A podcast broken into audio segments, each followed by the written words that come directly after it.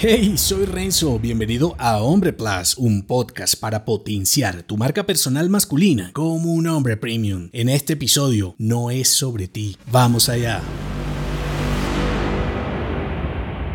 Un hombre no precisa alardear para exhibir lo que sabe. El valor se demuestra con menos palabras. El marketing contemporáneo tiene diferentes matices que con el tiempo se van desfigurando, dejándote mal parado. Una de estas expresiones es nuestro ego. Solemos confundir comunicar con alardear, aportar con vender y hacerse notar con enseguecer, subestimando que a alguien le importa nuestra necesidad de validación social. Y en este mar de mensajes sin valor en las redes sociales, puedes pensar que si otros fanfarronean y comparten propaganda inútil, entonces debes hacer lo mismo, volviendo al ciclo del hombre ordinario, igualarte, cuando en la diferencia está gran parte de tu poder. Y no te hablo únicamente de asuntos personales, en los negocios es más evidente, la mayoría de las corporaciones comparten literalmente basura, creen que el marketing se trata de ellos y de sus logros, cuando a tus clientes poco o nada les importan tus medallitis, titulitis y eventitis. A tus clientes lo único que les importa es cómo puedes ayudarles con sus problemas y necesidades. En otras palabras, siempre, siempre, siempre el buen marketing es sobre tus clientes y sus desafíos, no es sobre ti. Si entiendes esto y te centras en aportar valor, comienzas a ser visto como un dador, un resolvedor, un hombre de valor y, ¿por qué no?, admirado en lo que sea tu solución. Por eso